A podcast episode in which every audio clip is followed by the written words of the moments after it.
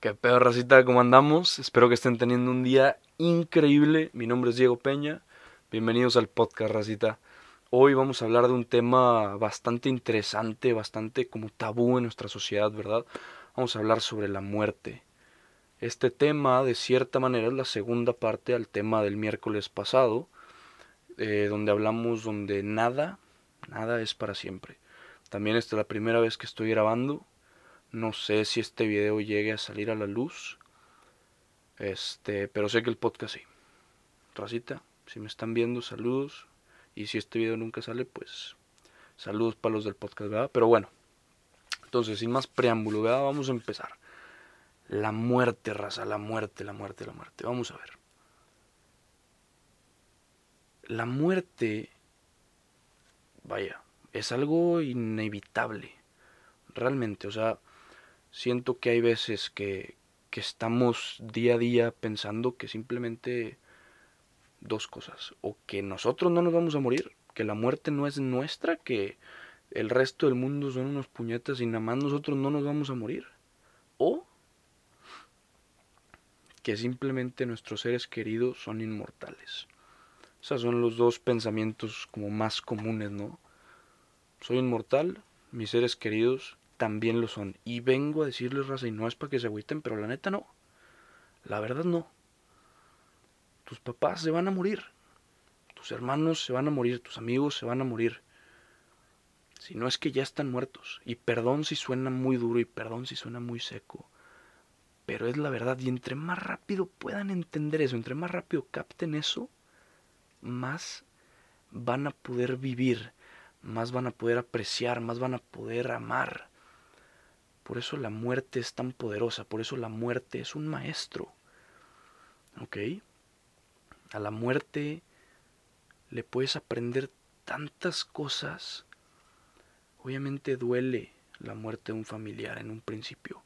Claro que va a doler. ¿Cómo no te vas a cagar si la vida te quita a tu papá?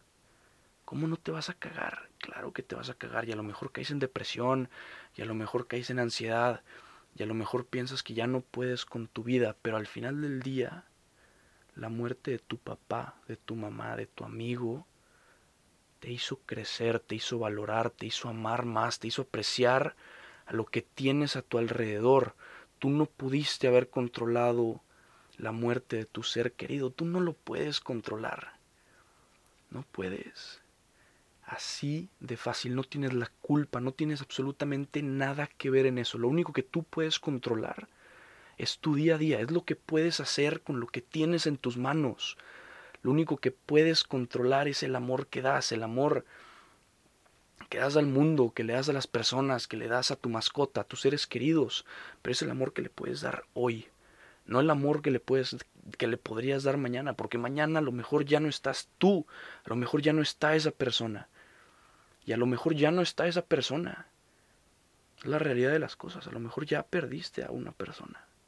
Una persona que querías, una persona que valorabas. Y a lo mejor me vas a odiar. A lo, a lo mejor me vas a decir chingas a tu madre. A lo mejor sí me lo vas a decir. Pero la verdad es que esa persona que murió te está enseñando algo a ti que nada Nada en esta vida te va a poder enseñar mejor que la muerte.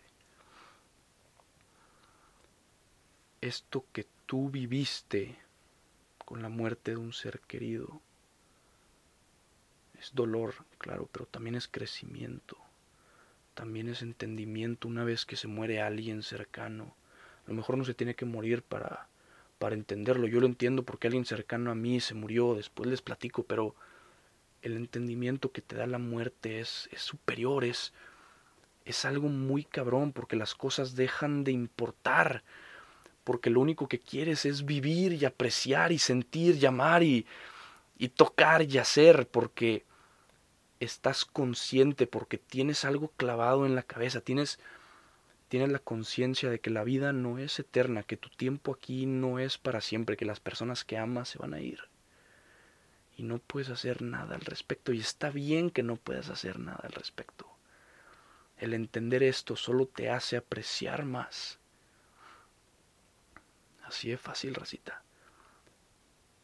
Yo no sé si tienen a todos sus seres queridos. Yo no sé cuántos han fallecido en su familia, en sus amigos.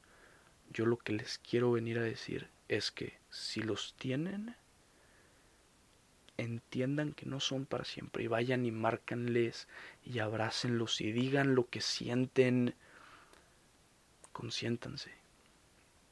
Y si no los tienen, si ya se fueron, agradezcanles por el tiempo que tuvieron con ellos. Porque ese tiempo fue invaluable, porque dieron todo el amor que pudieron haber dado, porque no faltó una gota de amor por darles y porque esas personas que ya fallecieron y son importantes para ti siempre, siempre van a estar contigo.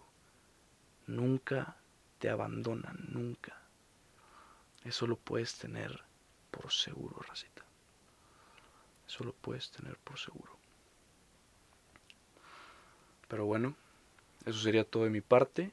Mi nombre es Diego Peña. Si, si creen que a alguien le pueda servir este episodio, mándenselo racita, vamos, vamos a crecer juntos.